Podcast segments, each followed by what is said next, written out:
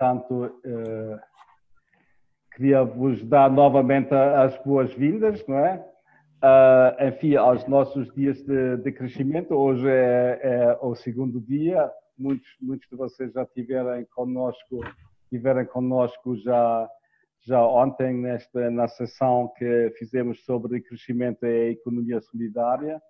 Foi muito participada e, e gostei, gostei bastante da sessão. Acho que é um debate, enfim, que precisa de ser mais desenvolvido e espero que vamos ter a oportunidade de, de o fazer. Hoje, hoje te, vamos debruçar-nos mais um bocadinho sobre uma questão que ontem foi tocada, que é a questão de, da, da, da pandemia do, do Covid-19 e que é que isso tem a ver tem a ver com o decrescimento, que ações podemos é, tirar para o decrescimento planeado, quais são, quais são os riscos, quais são as oportunidades oportunidades em relação em relação a, a esta esta situação?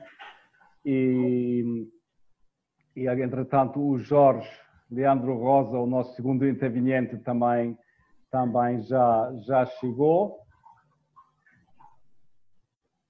Olá. só queria em relação ao, aos, aos procedimentos só queria só queria dizer uh, uh, duas coisas Uh, nós vamos gravar a, a, sessão. Quem não estiver confortável com, com isso que, que, que eu diga e, e, sugerimos que desligasse o vídeo se, se não quiser ser gravado. Um, depois, enfim, eu vou desta vez assumir assumir a moderação da, da sessão. Ontem a Graça fez tão bem que vai ser difícil estar, enfim, ao mesmo nível, mas eu vou dar o meu, o meu melhor.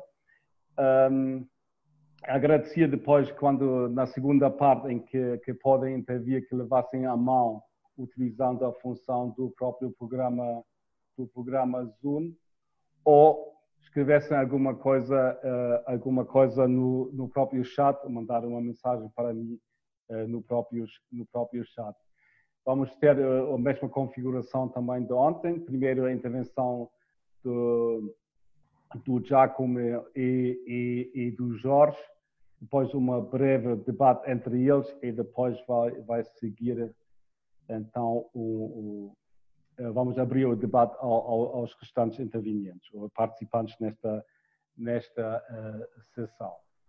Uh, se estiverem de acordo, eu vou passar a apresentar os nossos, os nossos palestrantes, nossos oradores, que é o nosso, um deles é o nosso amigo Jorge Leandro Rosa, que é cofundador da Rede para o Decrescimento e o seu coordenador, co-coordenador, ele é ensaísta e tradutor, doutorado em Ciências da Comunicação pela Universidade Nova de Lisboa. Ele escreve sobre cultura, política ecologia artes contemporâneas na sua relação com o antropoceno, foi professor universitário durante 20 anos e atualmente investigador no Instituto de Filosofia da Faculdade de Letras da Universidade do Porto. Foi colaborador dos jornais Público e Independente, co-editor da revista Nada, é colaborador permanente das revistas A Ideia e A Flauta de Luz, publicou dezenas de ensaios em revistas nacionais e estrangeiras, assim como diversos livros, traduziu filósofos e pensadores contemporâneos como Jean-Luc Nancy, com quem tem colaborado em vários projetos editoriais, editoriais Emmanuel Kotia, John Berger, Jacques Rancière, Jorge Didier Übermann, entre outros, e também colaborou na tradução do livro de Ivan Illich para uma breve história das necessidades, que foi publicado em 2018 pela editora Sempre em Pé, e nesse livro também escreveu o prefácio. Tem vindo a organizar diversos colóquios internacionais dedicados ao pensamento das catástrofes, e a geopoética e a obra de Kenneth White. Uh, depois, o nosso outro uh, orador é Giacomo da Lisa, quase dispensa da apresentação. Ele é ecologista político e economista, economista ecológico com competências interdisciplinares Desde 2007 trabalha como bolseiro de investigação no Centro de Estudos Sociais da Universidade de Coimbra. Ehm, tem sido também uh, postdoc da da FCT com fellowship para um projeto sobre os Commons e no Centro de Estudos Sociais é membro da Oficina de Ecologia e Sociedade. Nos últimos anos tem colaborado como investigador visitante do Departamento de Política Ambiental do Instituto de Estudos Ambientais da Universidade de Amsterdão, na Holanda, do Departamento de Ciência Política da Universidade de Bari, em Itália, como professor visitante e no Instituto Croata de Ecologia Política como Senior Research Fellow tem promovido, juntamente com cientistas sociais proeminentes, a agenda da ecologia política da Escola de Barcelona para a justiça social, ambiental e do decrescimento. O seu trabalho académico utiliza contextos críticos e inovadores retirados da economia ecológica, teoria política, avaliação integrada em ecologia política urbana, para investigar mudanças dos padrões metabólicos da sociedade e a consequente injustiça ambiental que elas podem gerar. Em 2015, coeditou o conhecido livro de crescimento, um vocabulário para o mundo novo. O Novo Mundo, aliás, é na sua versão portuguesa. Este livro foi traduzido em 10 uh, línguas diferentes e estamos à espera do novo livro dele, The Case for Degrowth, que é também é coautor e que será publicado pela editora Polity. Foi também co-investigador principal e diretor adjunto de um grande projeto do Programa Quadro para Investigação e Desenvolvimento financiado pela União Europeia, o Entitle, e vários outros projetos. O Giacomo, embora entenda perfeitamente uh, português, pede para falar em castelhano. Uh, eu diria devagar, despacio, mas sei que o meu castelhano é uma grande, uma grande incógnita.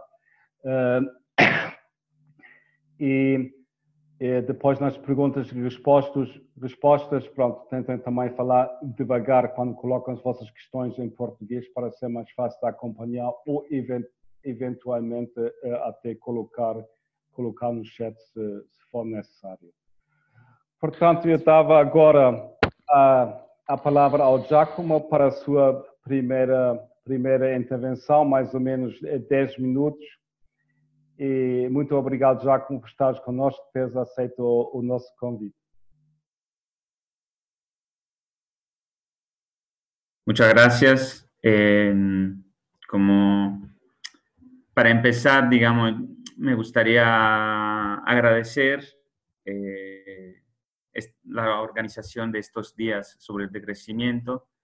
Ayer he participado en la primera sesión donde eh, George eh, y Inés han hecho una presentación muy buena eh, de lo que es el decrecimiento. Entonces, mm, así estoy bastante seguro que no necesito hacer gran introducción sobre el concepto, pero claramente si habrá gente nueva que quiere profundizar, podemos volver. Pero doy por sentado que muchos de vosotras ya participaron ayer por lo tanto, me voy a enfocar en estos 10 minutos en, una, en un tema eh, muy, eh, digamos, peculiar. Eh, en el sentido que, por ejemplo, George ayer lo criticó en parte y hoy yo intento convencer que quizá, aún aceptando muchas críticas que George Deminga presentó, eh, creo que merece la pena eh, discutirlo.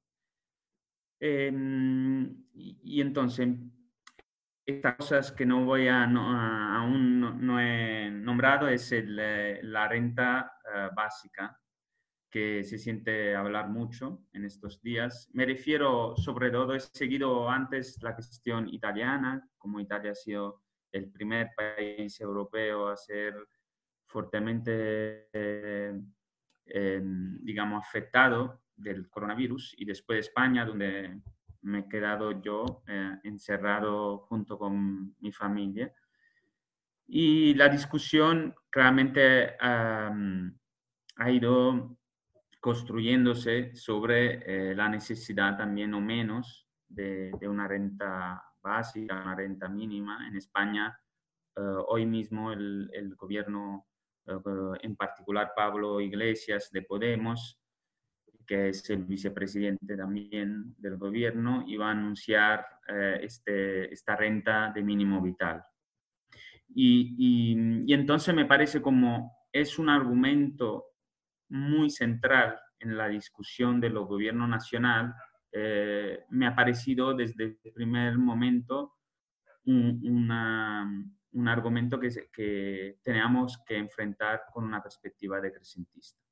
Y entonces, básicamente, eh, en la dificultad de pensar y de escribir eh, en estos días de confinamiento, y la única cosa en la cual he podido reflexionar un poco ha sido exactamente la renta de cuidado, que es lo que voy a, pensar y a, describir eh, juntos con vosotras esta, esta noche.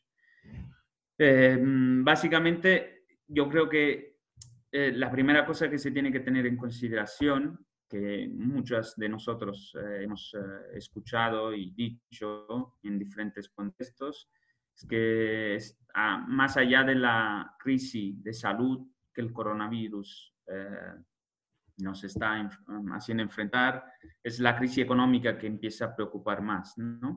Y, es claro que también sabemos que la última crisis que todas nosotras ya hemos vivido eh, ha sido la del 2009 y sabemos que básicamente se ha salido ayudando los bancos. ¿sí? Esto ha sido la salida de la crisis eh, de 2008-2009 a lo largo de diferentes naciones eh, occidentales y no occidentales. Es claro que ahora, digamos, le da vergüenza casi a todos decir que van a ayudar a los bancos. ¿sí? Es cierto ninguno tiene el coraje hoy día de decir que van a dar dinero a los bancos porque sabemos y sobre la piel eh, y sobre la vida eh, mm, cotidiana que esta ayuda a los bancos ha sido un gran estafa por toda la sociedad. ¿no? Ha sido la gran estafa con la cual los gobiernos se han salido endeudados y los bancos y los banqueros otra vez feliz. Y la gente no ha podido alcanzar eh, a luchar contra el desahucio, en muchos casos han perdido trabajo, no han recuperado su capacidad antes de la crisis y ahora nos enfrentamos otra vez a otra crisis económica que está llegando y que claramente, como decía, aún si le da vergüenza decir que van a dar dinero a los bancos, es claro que, por ejemplo, el gobierno italiano, que es el primero que está avanzando un poco los pasos, porque por primero ha, sido sacudido del coronavirus, eh, empiezan a hablar del dinero a la empresa, ¿no?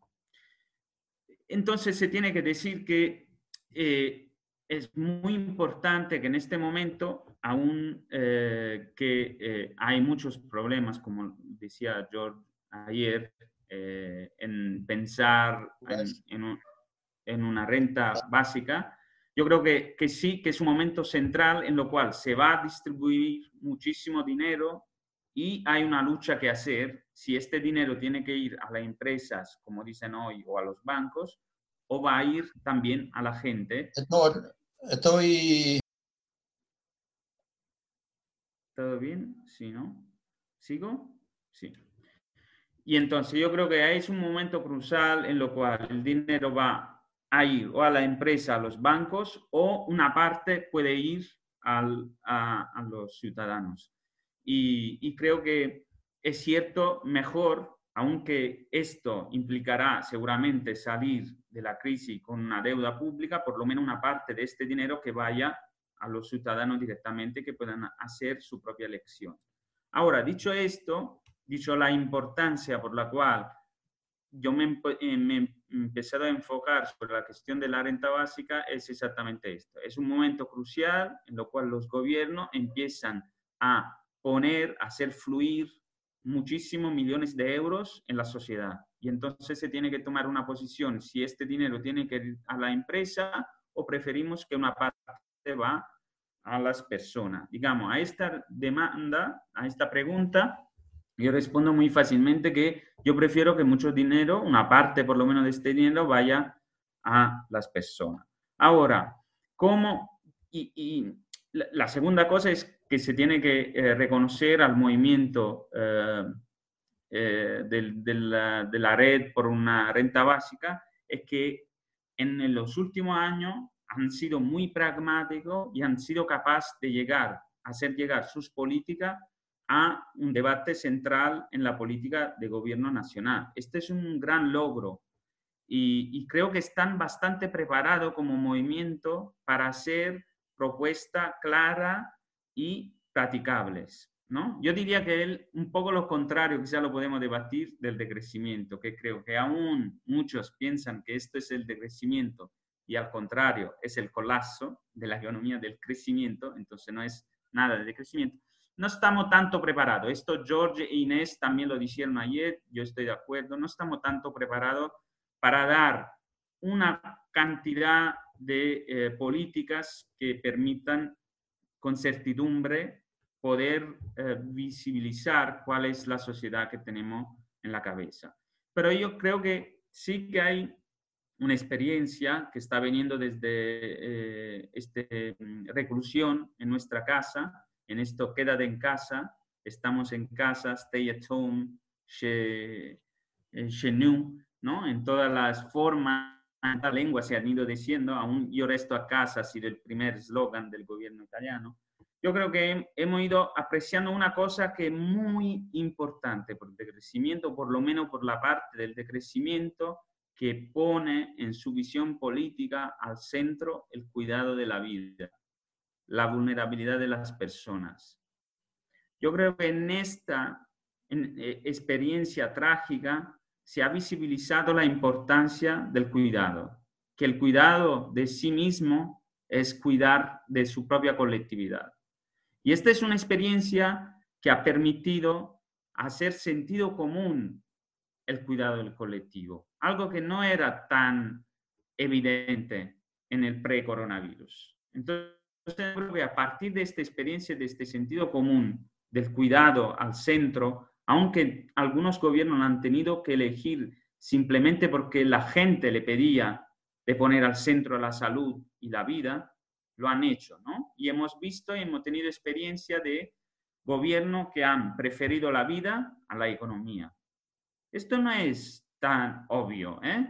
en, en muchos gobiernos se ha tenido una tensión muy fuerte y se sigue teniendo porque claramente los lobbies de las empresas, el desastre de, de, los muertos en Italia prácticamente son la consecuencia del hecho que en el norte de Italia industrial se ha seguido trabajando en pleno coronavirus. Por lo tanto, se cerraban los bares, pero la industria seguía trabajando y los trabajadores lo han dicho bien. Por ejemplo, en España, donde había este eslogan, romanticizar el encierro en casa es un problema de clase, y es verdad, entonces estos son parte de los límites, pero yo creo que ha tenido una experiencia del cuidado colectivo. Hemos visto y se ha vuelto sentido común la importancia de cuidarse, y entonces esta importancia se tiene que hacer un tesoro, se tiene que aprovechar este sentido común. Por lo tanto, yo creo que tenemos una oportunidad ahora que hay la renta básica, la red de renta básica que ha permitido de hacer esta discusión a nivel central político, de aprovechar y entrar con nuestro argumento. ¿no? El argumento de algunas partes del decrecimiento es poner en nuestra visión el cuidado de la vida en el centro. Y esto nos permite decir que, que, la, reproducción de la vida, hoy magnificada, ha demostrado que hay una cantidad de tiempo de, reproducción y de cuidado que está tristemente invisibilizado desde siempre. Es una cosa que las feministas vienen diciendo de los años 70. Llevan 50 años diciendo que hay una cantidad de trabajo increíble que sirve a la reproducción y al bienestar de las personas y esto ha sido invisibilizado. Ahora todo lo tenemos enfrente de la cara. Mm, porque este cuidado y este sistema de salud están mantenidos sobre todo por el trabajo de la mujer. Y entonces, a partir de este trabajo que se hace y de poner el centro el cuidado de la vida, vamos a hacer un cambio muy grande si eh, vamos a pedir una renta por el cuidado. Porque al contrario, renta básica, y creo que me tengo que parar ya, pero lo vamos a profundizar, la renta básica, aún la forma más progresista, se pierde el materialismo de la, de la actividad de cuidado. digamos que la, la red renta básica normalmente tiene diferentes posiciones eh, eh, de, eh, de, mm, de, defensa de las libertades, va de la forma neoliberal a la forma más republicana, digamos así, pero siempre son reivindicación abstracta. Es una reivindicación abstracta a un derecho a participar a esta sociedad, ¿no? Y como no tenemos más el trabajo para participar, necesitamos una cantidad de dinero que nos permite participar, que es una parte del límite que, George también ponía enfrente ayer, ¿no? En, decir, claro, si es participar a esta sociedad, es participar al desastre, ¿no?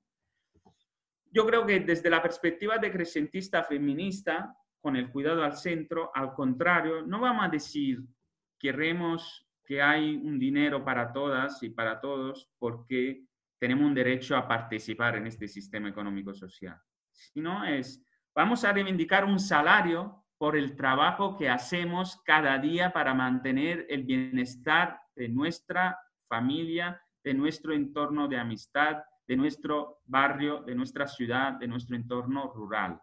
Este trabajo lo hacemos ya y es un salario de renta de cuidado que es lo que inventamos. Finalmente, no es un derecho a participar abstracto, ¿no?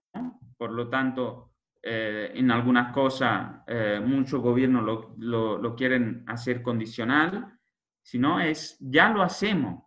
Y esta redistribución grande al interno de la ciudad es por un trabajo que ya hacemos. Claramente este trabajo está mal distribuido entre géneros y claramente mal distribuido entre clases.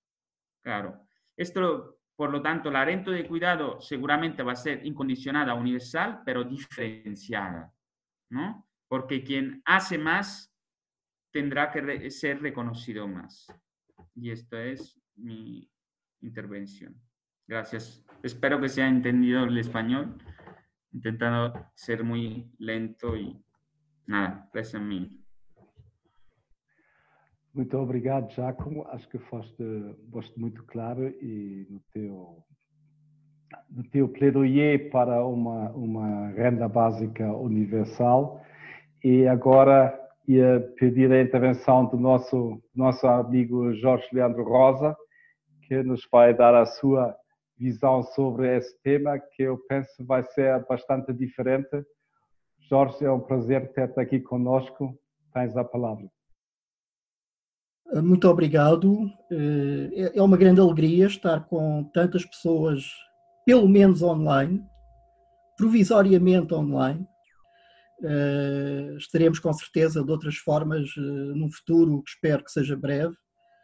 E, e, e também aproveito para saudar o Giacomo. Nós estivemos para nos encontrar e, e circunstâncias de última hora impediram isso, mas é com grande alegria que estou aqui também com ele e com todos. As questões que o Giacomo levantou neste, neste debate, que é um pouco um debate sobre as circunstâncias em que nos encontramos e as perspectivas do decrescimento nestas, a partir destas circunstâncias, eu repito, não nestas circunstâncias exatamente, mas a, pensando a partir da, das circunstâncias, pensando a partir dos acontecimentos, eh, eu penso que aquilo que o Giacomo disse é muito importante, eh, tem muito a ver com a questão da redistribuição. Eh, eh, no fundo, uma das chaves para um pensamento crescentista, a possibilidade de redistribuir não apenas o dinheiro, eu penso que nem o essencial não será tanto o dinheiro, mas redistribuir as capacidades. As capacidades de cada um, no fundo, dar alguma coisa à sociedade, dar alguma coisa à comunidade em que está. E, e muitas vezes, numa sociedade hiperprofissionalizada, como, como é a nossa, essa capacidade é desprezada. Nós não, não, não temos espaço para dar aquilo que, aquilo que somos ou aquilo que temos, eh, muitas vezes, na comunidade, eh, de forma sustentável, digamos assim, para usar uma palavra eh, polémica, mas aplicável nesta questão eu, eu queria também, eu também acho que esta, esta ocasião é importante para nós eh, nos situarmos nas circunstâncias. um autor que eu prezo muito, e o Hans já, já, já referiu que traduzi, Ivan Illich, disse que a vingança do progresso é superior ao seu preço. Esta frase parece um pouco misteriosa, mas, mas, mas, eu gostaria de aplicá-la às nossas circunstâncias. Uh, eu leio a, crise pandémica atual não como um mero fenómeno da natureza, que é também, mas como qualquer coisa, em grande medida, induzida pelas circunstâncias em que nós vivemos neste planeta. Eh, há muitos sinais, de alguma forma, dessa potenciação. E, portanto, esta situação poderia ser integrada naquilo que o Ivan Illich chamaria a vingança do, do, do, crescimento. Vamos, vamos atualizar o termo progresso, vamos transportá-lo para a ideia de crescimento. Estamos perante uma das possíveis vinganças do crescimento. O que é que isto quer dizer? Quer dizer que o preço do progresso é habitualmente aquilo que eh, eh, os políticos, os poderes em geral, discutem connosco, ou admitem, de alguma forma, negociar connosco. Quer dizer, o, o, o crescimento tem o seu preço. Dizem-nos muitas vezes, vamos tomar medidas para diminuir, para uh, uh, reduzir o, os efeitos laterais desse, de, do preço do progresso. Uh, e, esse, e, e, e, portanto, digamos que o modo como vivemos tem um certo preço, mas a sociedade parece aceitá-lo. Ora, o que nós vemos numa sociedade de crescimento é que o, o, aquilo que o, o, o Elite chamou a vingança, quer dizer, os efeitos inesperados desse progresso, são sucessivamente maiores e sucedem-se mais rapidamente uns aos outros. E, portanto, nós estamos numa situação em que o progresso, o crescimento em que vivemos, traz-nos cada vez mais não apenas o preço que nos é apresentado socialmente ou economicamente eh, ou ambientalmente, mas traz-nos uma outra sucessão eh, de custos eh, que são catastróficos, que são desastrosos e esta situação pandémica eu inclua nessas vinganças do, do, do sistema em que estamos. Neste, o estado em que nós vivemos nestes últimos, no último mês é um estado de suspensão e não sabemos exatamente o que vai acontecer nos próximos meses ou nos próximos anos. Temos, em todo o caso, indícios eh, para podermos, eh, eh, enquanto decrescentistas ou pessoas interessadas pelo crescimento, para podermos estabelecer aqui alguns cenários. A primeira ideia que me preocupa muito uh, é, é alguma, algum investimento muito maciço que se avizinha nas chamadas tecnologias da informação, nas tecnologias como esta, em que agora estamos neste momento, um investimento maciço numa espécie de engenharia social fundada nestas tecnologias ou no alargamento, na universalização destes dispositivos tecnológicos. Ou seja, a sociedade, eh, esta sociedade, eh, eh, enfim, de, de, que é uma sociedade de alguma forma fundada na, na ideia do, do, da prevenção, da prevenção da saúde, da prevenção dos efeitos do contacto social, da vida social, vejo uma grande possibilidade deste tipo de ideologia se alargar drasticamente nos próximos anos. Mais do que isso, de ela ser de alguma forma normalizada politicamente. Eh, já vimos o que se passa na China, eh, os sistemas de monitorização da China já existiam antes, eh, antes desta crise, mas, de alguma forma, eles encontraram de alguma, uma legitimação muito mais vasta com muito menor resistência nestes últimos tempos. Estamos a ver governos ocidentais ditos liberais implementarem ou falarem na hipótese da implementação de, de, desses eh, sistemas de acompanhamento do cidadão, por exemplo, através uh, de um programa no telemóvel, e, de alguma forma, de uh, criar, a pretexto da contaminação, criar um, um dispositivo de seguimento a tempo real, todos os nossos movimentos, todas as nossas ações, etc. Eu penso que estas questões são questões extremamente preocupantes uh, e que nos deveriam fazer verificar que, no fundo, o sistema capitalista, tal como ele existe, está a tentar adaptar-se a estas circunstâncias. Todos têm acompanhado a situação desastrosa nos Estados Unidos. Não é casual, não é casual. Os Estados Unidos eh, eh, eh, levaram diretamente com alguns dos efeitos mais danosos desta situação. Não se esqueçam que os Estados Unidos são o país do investimento, do investimento maciço na alta tecnologia da medicina. A medicina mais sofisticada tem recursos infinitos, quase, mas a medicina, a medicina eu diria, básica, eh, ao nível da prevenção, da higiene, ao nível destes cuidados que são necessários para a Covid-19, essa medicina estava profundamente desprezada e a maioria dos cidadãos não tem acesso a ela nos Estados Unidos. É muito revelador, essa situação é extremamente reveladora, eh, eu diria, de, do, da própria, do, do, do próprio facto dos sistemas profissionais serem eh, eh, elementos importantes desta, desta, eh, desta nemesis do, do, do crescimento que falava o Elites. Quer dizer, os sistemas de saúde têm sido elogiados por todo o lado. O, o, o Giacomo falou do cuidado. É verdade. Mas, mas aqui temos que ser críticos sobre, sobre o próprio sistema de saúde, tal como ele é desenvolvido nos países ocidentais. Eh, a maior parte dos países ocidentais não estavam orientados para, eh, eh, para situações deste tipo.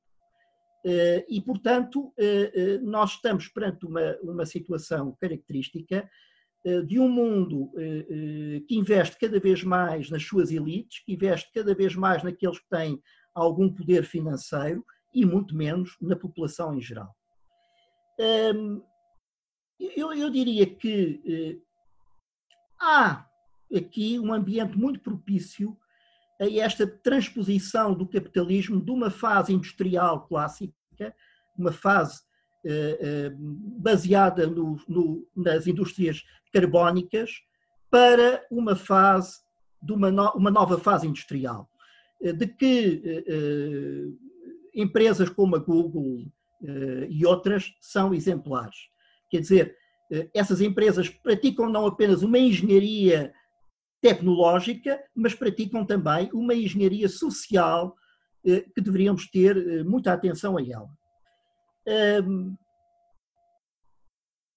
Não sabemos o que vai acontecer em termos de reorientação da atividade económica. Vamos provavelmente assistir a uma crise profunda uh, uh, do petróleo. Uh, como todos aqui sabem, um, a indústria extrativa está neste momento perante uma crise. Essa crise é dita provisória, mas há indícios de que ela pode prolongar-se muito no tempo. E o que, o que vai acontecer a partir daí eh, será, evidentemente, eh, eh, uma, o desaparecimento de uma parte da economia, uma parte da economia tradicional que nós conhecemos nestes países, e provavelmente a tentativa de transferir esse tipo de atividade económica para novos setores. Temos que estar, temos que estar, penso eu, muito atentos ao contra-ataque do crescimento, da ideologia do crescimento. Na verdade, não vai haver mais crescimento. É, é uma coisa que nós também devemos deixar muito clara. O crescimento já estava em, em, em crise mundial antes desta, antes desta crise. É, não vai haver mais crescimento. O crescimento acabou por várias razões, razões energéticas, razões industriais, razões ambientais, o crescimento não vai voltar. Mas isso não significa que a ideologia do crescimento não esteja bem presente. E, não, e, e portanto, eh, nesta, esta panóplia de hipóteses tecnológicas a que alguns chamam a quarta revolução industrial parece-me ser uma realidade muito presente. Para terminar, evoco apenas a questão do 5G. Como sabem, um sistema um sistema de telecomunicações, dizem-nos, que é muito mais do que isso. O 5G é, no fundo, a passagem a um universo da interligação seres humanos, objetos, é a passagem a um universo das, dos dispositivos interligados, é a passagem à sociedade de controlo omnipresente. Eu penso que, enquanto cientista, é urgente eh, eh, combatermos esta eh, a introdução do 5G. Como sabem, houve, alguma, houve alguns atos de sabotagem nestes, nestes últimos dois meses de, de, de, antenas de 5G, nomeadamente em Inglaterra, por causa de uma associação que surgiu entre a Covid-19 e o 5G.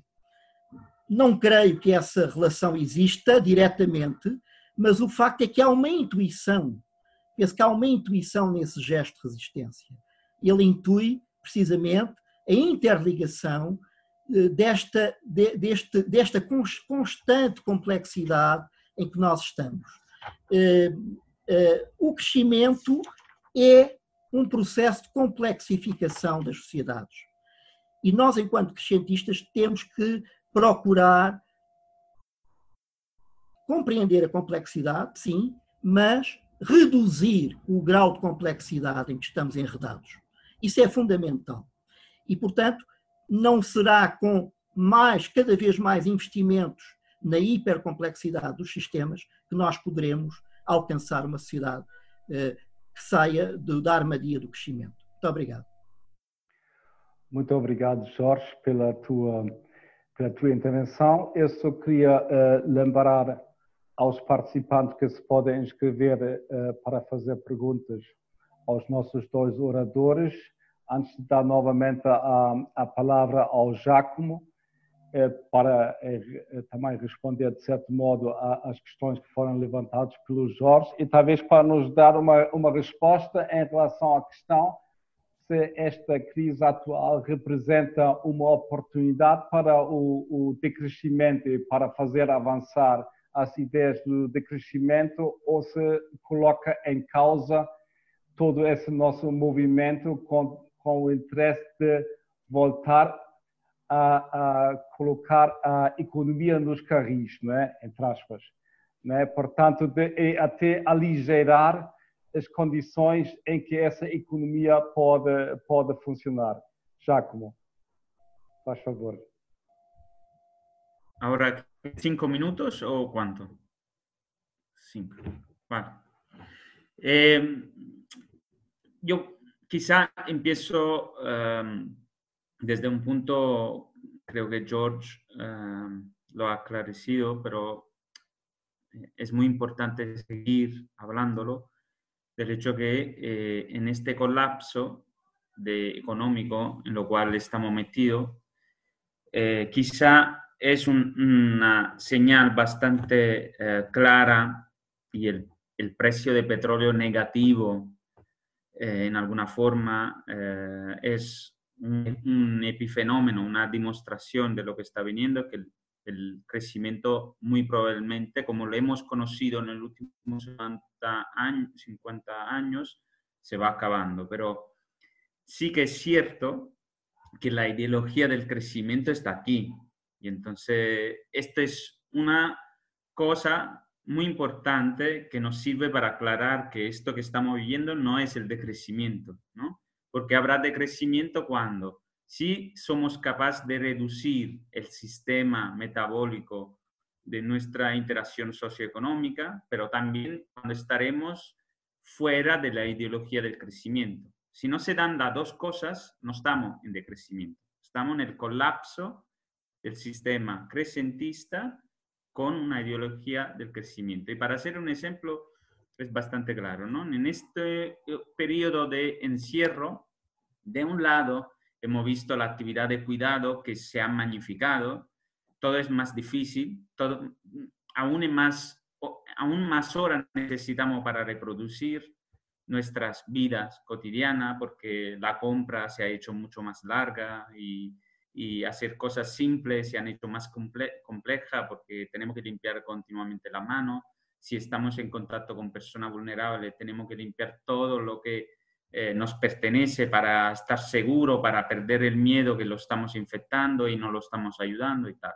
Pero por otro lado, también se ha desarrollado lo que es, eh, algunos han definido la economía de Netflix, ¿no? Mucha gente, que muchos amigos me escriben y me dicen, ah, me he visto todas las series de eh, la, la, Casa de Papel. Me he podido ver toda la serie de Gomorra. Hacía años que no podía ver la serie sobre Nápoles y su Camorra, ¿no? O me he podido leer muchos libros, estoy haciendo esto, estoy en actividad. Y entonces, a un momento, y, sobre todo al principio, creo que le hemos eh, sufrido un poco todos, que era la representación de la ideología del crecimiento estando encerrado en un pequeño espacio, todos teníamos esta necesidad de hacer cosas, ¿no? Y, a esta hora voy a hacer yoga y a la otra hora me voy a hacer una llamada con los amigos y después me leo todos los libros que no hemos podido leer en el pasado y entonces veamos esta, esta angustia de tener que hacerlo todo, ¿y ¿no? Y, y, esto nos también quizá después de 40 días se ha relajado en muchos de nosotros, pero le hemos pedido todas quizá, ¿no? Y, y, las personas que al contrario no, no, le parece mal esto, vivir esta angustia de necesariamente demostrar que se está haciendo muchísima cosa, aunque se está encerrado, es la representación que la ideología del crecimiento existe y, y es, eh, y para ellos es una oportunidad por la empresa de la economía Netflix, para simplificar, la economía que está ganando el, eh, eh, la economía de Amazon, que, es ya, que era ya un problema antes y que ahora es un grandísimo problema. ¿eh?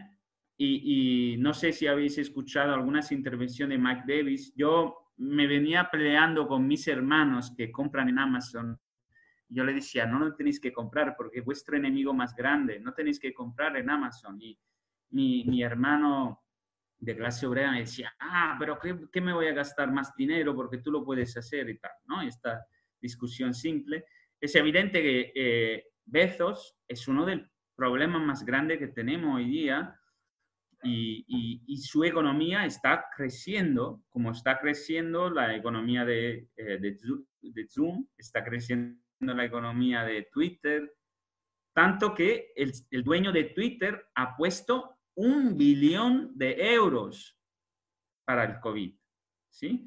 Y sobre todo, si lo vais a ver, después ha dicho que quizá un, una parte de esto, una vez que hemos encontrado la vacuna, lo vamos a utilizar para una renta básica, ¿no? Porque ya sabemos que Zuckerberg era por la renta básica, ya sabemos ahora que el, dueño de Twitter es por la renta básica. ¿Por qué? ¿Eh? Esto es otro aspecto que es importante, eh, mucho en el, área, en, el, área de renta básica, que es, lo repito, muy diferente de lo que yo estoy proponiendo. Yo estoy proponiendo una renta de cuidado que se basa sobre el tiempo de trabajo, de cuidado que vamos haciendo y siempre más iremos haciendo si queremos una transición sustentable.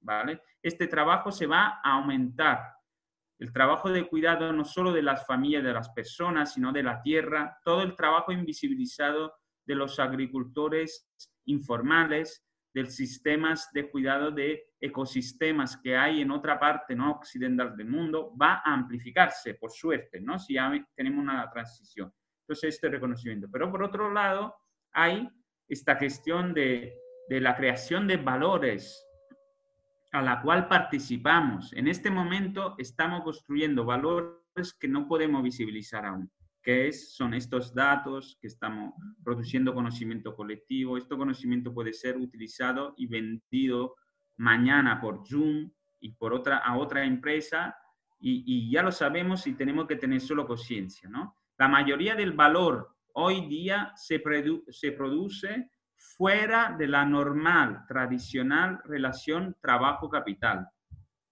La mayoría de nuestra actividad de valor, de hecho, se ve, es, lo producimos cuando damos datos para que eh, el algoritmo de Google funcione mejor. Producimos informaciones y conocimiento para que Amazon pueda ser aún más eficiente. Todas estas actividades que nosotros hacemos, lo que algunos neoperaístas italianos hablan de la economía cognitivista, ¿sí? La economía del, eh, del conocimiento está produciendo una cantidad de valor monetario acumulado de actores capitalistas muy importante que está fuera de la dinámica trabajo-capital y, fuera eh, de la normal discusión de cuál parte tiene que ir a los trabajadores, cuál parte tiene que ir al capital, porque el valor que estamos produciendo en estas interacciones, cuando vemos Netflix, cuando participamos, elegimos una clase de yoga más que otra, una clase de gimnasio más que otra en, YouTube, estamos, o elegimos un libro en, en Google más que otro, estamos produciendo datos para que esto se ponga valor. Y este es el valor actualmente que también tenemos que reivindicar atrás, para limitar el poder de la economía, de la cual George en alguna forma estabas hablando, eh, en forma diversa, pero en, en, una forma muy importante. La economía del conocimiento, los gran capitalistas del conocimiento que saldrán ganando de esto, tienen que saber que nosotros lo sabemos, que estamos produciendo valor para ellos, y por esto también tendríamos que pedir una renta más allá del, digamos, de cuidado, sino de reproducción. En reproducción del sistema social en lo cual vivimos hoy día, hay cuestiones en la cual producimos valores invisibilizados, que son el cuidado, como decía antes, de nuestra familia, de nuestra tierra, de nuestro entorno rural, de nuestros ecosistemas. Después hay producción de valores siempre menos en la normal interacción capital-trabajo, en lo cual somos asalariados, digamos así. Y después hay una cantidad de otro tiempo, también cuando estamos confinados, que estamos produciendo eh, valor que estará capitalizado de algunas empresas que hoy día, durante el, confinamiento, están creciendo en su valor monetario, que también se tiene que visibilizar. Yo creo que también estos, esta transición eh, es parte de la concientización de cómo se ha transformado la economía del capital y cómo lo tenemos que enfrentar, ¿no?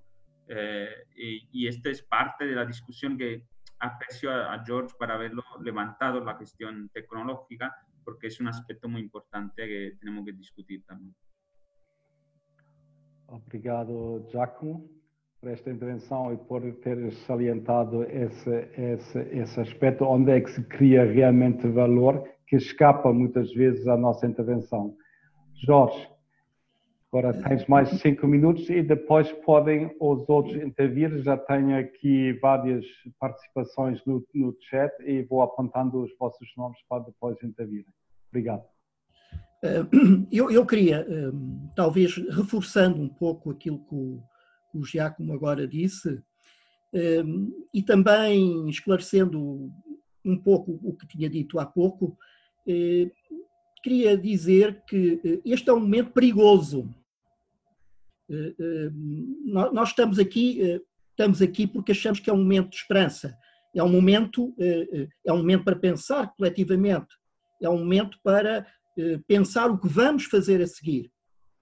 Mas é também um momento perigoso, porque ao mesmo tempo que estamos aqui fechados, lá fora os carros que nós queríamos desaparecessem das ruas desapareceram efetivamente. E nós não estamos a usufruir desse, dessas, desse espaço público urbano libertado. Eh, por outro lado, os aviões que nós queríamos que desaparecessem dos céus desapareceram efetivamente. Eh, mas, mas dizem-nos que isso é apenas provisório. Dizem-nos que é apenas um intervalo. E eh, isto é muito perigoso, acho eu. Eu penso que o Giacomo sublinhou de alguma forma, o efeito de entretenimento eh, eh, em que nós estamos a ser colocados, não é? O espectador que, que enfim, que é entretido durante o intervalo, mas essa lógica é uma lógica que me parece extremamente ameaçadora, porque, no fundo, diz-nos que esta situação historicamente inédita não tem nada a ver connosco. Não tem nada a ver connosco. Tem apenas a ver com os sistemas de prevenção, com o sistema de saúde, tem apenas a ver com a polícia que mantém a ordem, que mantém, que impede o contacto social das pessoas, tem apenas a ver com os governos que vão planeando a situação e, portanto, há toda uma lógica de planificação que eu acho que é muito eh, encenada, porque na verdade eh, não se planifica propriamente uma situação pandémica, mas há uma encenação geral de um poder, de uma capacidade de gerir eh, eh, todas estas situações. E nós eh, somos reféns dessa, dessa psicologia, dessa, dessa, no fundo, aquilo que o Guy Debord chamaria a sociedade do espetáculo. Estamos num apogeu, eu diria, fantástico da sociedade do espetáculo. Estamos todos, bilhões de pessoas, a assistir à evolução desta situação e, ao mesmo tempo, como o Giacomo também sublinhou, ao mesmo tempo, estão-se a fazer investimentos. Estão-se a fazer investimentos maciços numa outra lógica social, numa outra sociedade. Portanto, está-se, de alguma forma, a desenhar a sociedade, eh, a sociedade eh, de prevenção em que nós vamos passar a viver, sobretudo nos países ocidentais. Ora bem, isto parece-me eh, extremamente perigoso. Temos que, temos que ter uma enorme atenção a estas situações. Eu diria que é mesmo uma prioridade dos cientistas estar atentos a estes aspectos. Eu há bocadinho falei do 5G. Eh, o 5G não é apenas eh, um, um, um pormenor nestas, nestas situações. O 5G traz uma nova dimensão da automatização que é ameaçadora para, para o trabalho, no sentido em que nós o entendemos atualmente, eh, para o emprego, obviamente, e eu diria que uma das prioridades do, do pensamento crescentista é separar estas duas, estes dois conceitos, trabalho e emprego. Readquirir, readquirir, de alguma forma, o direito ao trabalho fora do quadro do emprego. Um, eh, curiosamente, o, primeiro-ministro português há dois dias falou da necessidade no pós no pós-Covid, eh, falou da necessidade de nós mantermos, eh, enfim, reduzirmos eh, as horas de ponta nos transportes, eh, eh, não termos tanta concentração de pessoas nos transportes públicos a certas horas do dia. Ora, curiosamente, ele está a tocar naquilo que eh, há muito tempo os cientistas uh, dizem, não é? Que é esta lógica do, do trabalho-casa, da, da, vida pendular, da deslocação constante, para, para fazer muitas vezes trabalhos que são aquilo que os ingleses chamam, os americanos chamam shit jobs, não é? Trabalhos pouco significativos, que mantêm apenas uma máquina financeira em funcionamento. No fundo, eh, o, nosso primeiro-ministro tocou numa das pontas dessa crítica.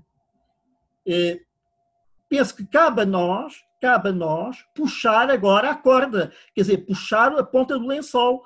Portanto, muito bem, se vamos evitar, se vamos evitar a concentração de pessoas nas horas de ponta, então vamos repensar também, vamos repensar também os ciclos do trabalho, vamos repensar também uh, uh, todo este ciclo urbano infernal em, em que vivemos até aqui.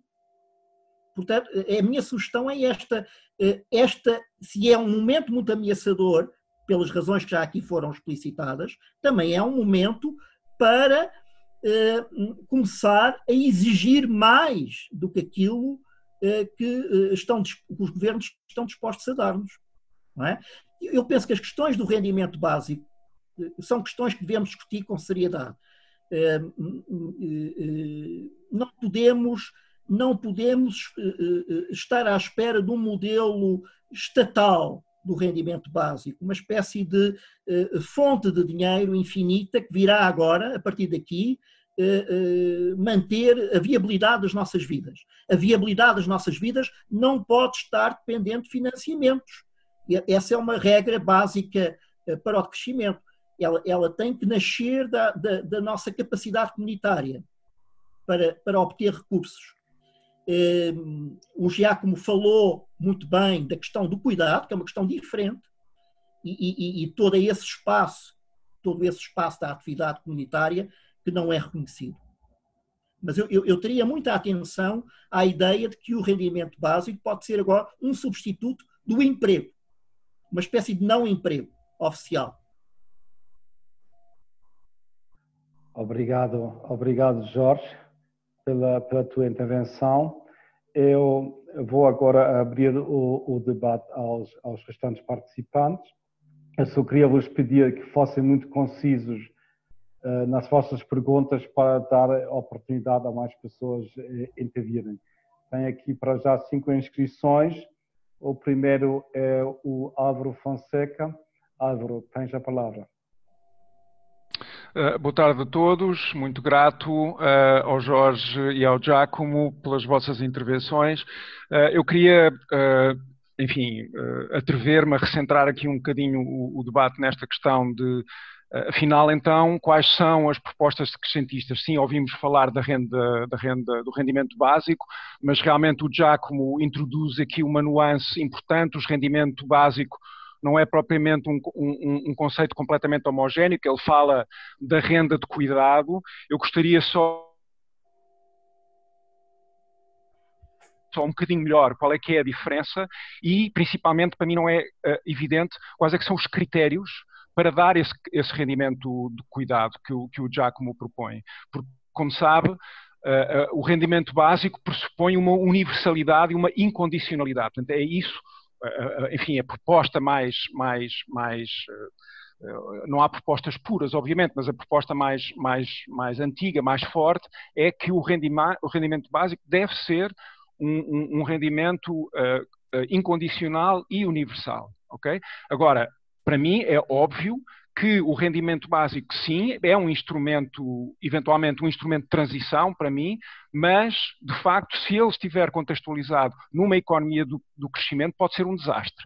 E, portanto, aí creio que o decrescimento podia trazer um contexto ao rendimento básico em que ele se tornasse, que ele permitisse, permitisse cumprir aquilo que os proponentes do rendimento básico realmente propõem, que é uma verdadeira emancipação dos cidadãos e poder eh, de facto, constituir redes de recursos e competências, porque penso que os decrescentistas, de facto, para além de proporem a, eh, a relocalização da economia, também propõem, de facto, uma diminuição aqui de um peso, do, do, do, de um controle estatal, etc., para, eh, de facto, redes locais em biorregiões de recursos e de competências, e o que eu penso que de facto eh, é uma das propostas crescentistas mais interessantes, mas que, claro, é preciso ser posta em prática. Ontem já falámos aqui um bocadinho sobre isso e de facto existem algumas propostas, mas elas têm que ser tornadas visíveis para os cidadãos perceberem, porque senão vamos ter os governos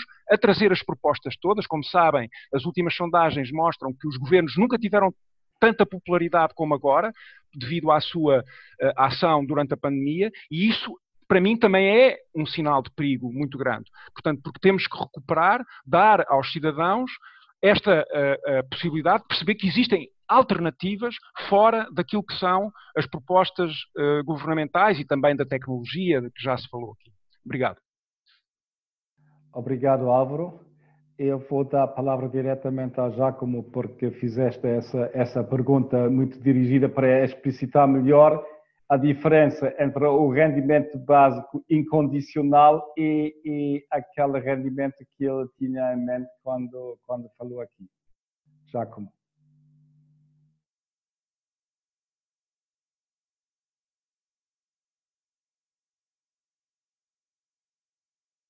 Vale, no, para mí, digamos, es bastante simple. Es verdad que eh, no, no, no, tengo un análisis de estudio profundizado sobre esto, entonces mi, eh, ¿cómo decir? mi propuesta no es tan detallada como vienen haciendo propuesta la, de, la red de, del, eh, digamos, de la renta básica.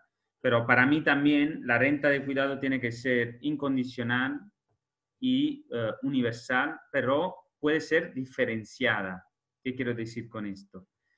Si estamos intentando visibilizar el trabajo de reproducción y de cuidado, nosotros sabemos, porque en toda Europa, por ejemplo, hay una, una, encuesta que yo he utilizado para hacer un análisis de uso de tiempo, por ejemplo, lo he hecho en Cataluña, sabemos cómo utilizamos el uso del tiempo y con esto son eh, estadísticas bastante claras que, por, eh, por ejemplo, en mi generación, entre los eh, 30 y los 45 años, eh, la mujer hace 4,2 horas de cuidado y de reproducción de horas de trabajo al día y los hombres hacen en Cataluña, entonces en media en España, hacen dos horas, ¿sí? Entonces, esto quiere decir diferenciado. Tendremos que ver con las estadísticas, porque estas estadísticas valen por todas las generaciones que tenemos, eh, cuál es la cantidad base de la cual decidimos la renta de cuidado más alta y en media cuál sería la parte que va a las personas que hacen trabajo de reproducción y de cuidado, pero de una forma menos negativa. ¿Esto qué quiere decir? Que antes de todo, la mayoría de esta redistribución va a ser en favor de las mujeres. Esto es claro y va a ser por las mujeres que son las que han cuidado hasta ahora mucho más que los hombres. Es evidente también. Pero yo quiero que sea universal porque aún que quizá vamos a encontrar a nivel de, eh, por ejemplo, si vamos en la clase de eh, salarial muy alta, podemos ver y verificar que tienen, por ejemplo, las personas de cuidado a, trabajar en casa, por lo tanto es evidente que quizá harán cinco minutos al día, pero en todas formas tienen que hacer un poco, ¿no? Porque yo creo que Zuckerberg también pasa, pasa tiempo con su hijo y, y, tampoco Zuckerberg se puede vivir su paternidad simplemente teniendo una persona que se cría a su hijo, ¿no? Y entonces habrá una forma, y espero que respondo Álvaro sobre esto, universal, incondicional, pero diferenciada. Diferenciada en la base de los datos estadísticos que tenemos, sobre lo cual podemos hacer proxy aproximada para redistribuir. Y claramente, lo repito, la primera será la mujer que no tiene trabajo no remunerado, que eh, vive sobre todo haciendo de ama de casa de su propio hogar, será la que va a ganar más, digamos, de la renta de cuidado, hasta Zuckerberg, que va a tener solo por los 10 minutos, quizá, que pasa estadísticamente con sus hijos como actividad de reproducción, ¿no? Entonces, se podrán hacer cálculos, esto quiero decir, para, para tener universalmente un, uh, este acceso, pero diferenciado en términos de eh, eh, aporte, ¿no? Y yo creo, pero eh, acabo diciendo que por ejemplo, en España también hay lo que se llama la renta de base de, los iguales. Y ellos proponen que una parte va a un grupo de colectivo que después hará algunas actividades. Yo creo que en este momento imponer un tipo de actividad no es tan, eh, no es tan digamos, eh, eh, fácilmente aceptable en la dimensión política. Por lo tanto, yo creo que eh, como también George decía, lo tenemos que discutir seriamente y lo tenemos que avanzar. Pero repito, la cosa principal es, no lo vamos a pedir como teoría abstracta de participación a la economía, sino teoría concreta de que aportamos con nuestro trabajo de, de producción y de cuidado, así como con nuestro trabajo cognitivo, aportamos valor y bienestar a la sociedad. Y este valor que aportamos en forma diferenciada se tiene que uh, um, tiene que ser el, el, punto sobre lo cual construimos la propuesta de, de, renta de cuidado, universal, incondicional, pero diferenciada. Espero que seja claro. Obrigado, obrigado, Giacomo, pela resposta. E agora, antes de dar a palavra novamente ao Jorge Rosa, Jorge Leandro Rosa, vou aqui deixar falar o Zé Araújo, que tinha pedido a palavra há um bocado. José, queres intervir agora? Sim, pode ser. Estão-me a ouvir? Obrigado. Uh, boa tarde a todos e a todas, mais uma vez. Uh, eu queria, antes de mais, uh, no, partilhar convosco uma, uma reação que eu tenho relativamente a todo, tudo aquilo que nós estamos a viver. e tenho constatado que a maioria do, dos comentários oscilam entre um pessimismo e um medo terrível do que poderá uh, aí vir e uma espécie e uma e uma grande esperança uh, num futuro num futuro melhor uh, como se fosse possível atribuir ao vírus uh, uma uma dimensão messiânica e, ou até mesmo revolucionária. E a minha questão é, é a seguinte: uh, será possível pensar que, uh, de repente, uh, de um dia para o outro, tendo em conta que 20 anos deste novo século já estão perdidos, desse ponto de vista, será então possível pensar que de um dia para o outro as pessoas, os cidadãos e as cidadãs do mundo inteiro vão mudar de chip e lutar, reivindicar, exigir uma sociedade mais amiga do ambiente, mais sustentável e, e mais solidária? Esta é uma, é uma primeira pergunta. Uma segunda é até que ponto nós não estamos também a viver uh, numa espécie de laboratório, como se de ratinhos uh, fôssemos, uh, no sentido de estarmos a ser também postos à prova por, eh, por todos os poderes eh, e, e para, no fundo, eh, experimentar as nossas reações numa situação de crise, neste caso, uma, uma crise que tem a ver, sobretudo, com a, com a saúde, mas que, e portanto, desse ponto de vista, também está legitimada uh, pela maioria, mas até que ponto uh, este tipo de situação não se poderá repetir invocando uh, novas razões? Obrigado. Obrigado, José Araújo. Eu dava agora a palavra outra vez ao Jorge Leandro Rosa. Vamos aí saltitando entre os nossos oradores e os, os, participantes para tornar a coisa o mais dinâmico possível, enfim, dentro das limitações do contexto. Jorge, tens a palavra. Uh, vou tentar ser, ser muito breve. Uh, ainda, ainda sobre a questão do cuidado e do trabalho, Hum, não se, todos aqui, penso eu que sabem, sabem que 50%, eh, calcula-se que cerca de 50% da mortalidade eh, verificada eh, nesta, nesta pandemia tem a ver com casas de velhos, com armazéns de velhos. Nós somos uma sociedade que estendeu os armazéns de velhos enfim, no, no, seu território, não é? Estou a falar dos países da Europa e dos Estados Unidos, essencialmente, os centros da, da pandemia, não é por acaso. E, portanto, esta isto não é o cuidado. Para mim, isto não é o cuidado no sentido em que estamos aqui a discutir. Isto é mais um daqueles efeitos da especialização, da hiperespecialização das funções, eh, para mim faz parte da lógica do crescimento.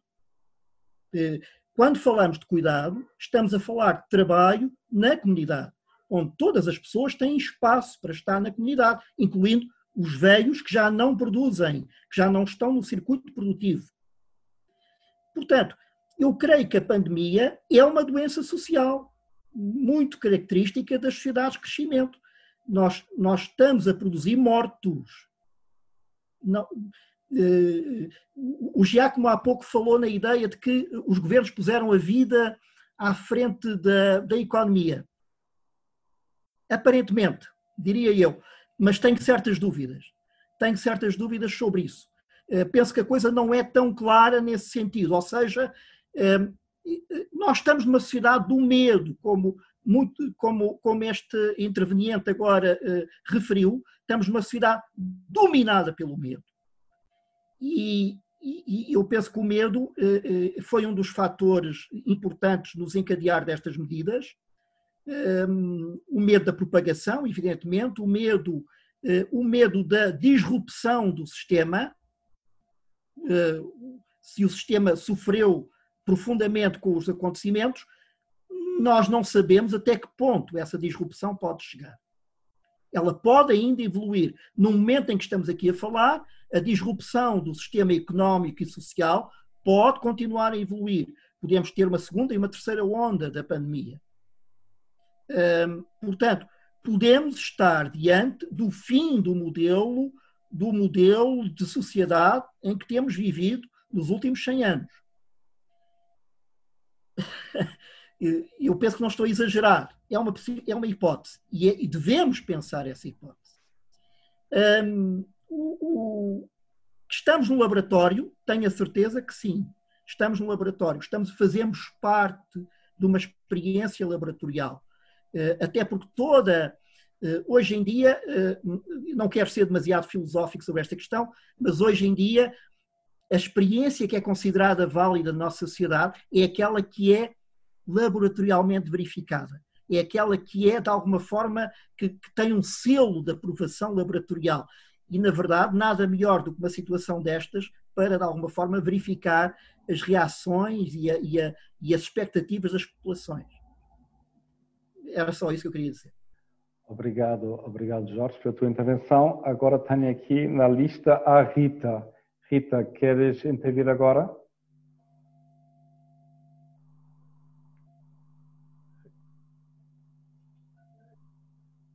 Rita. Boa tarde. Boa tarde a todos. Boa tarde, Rita.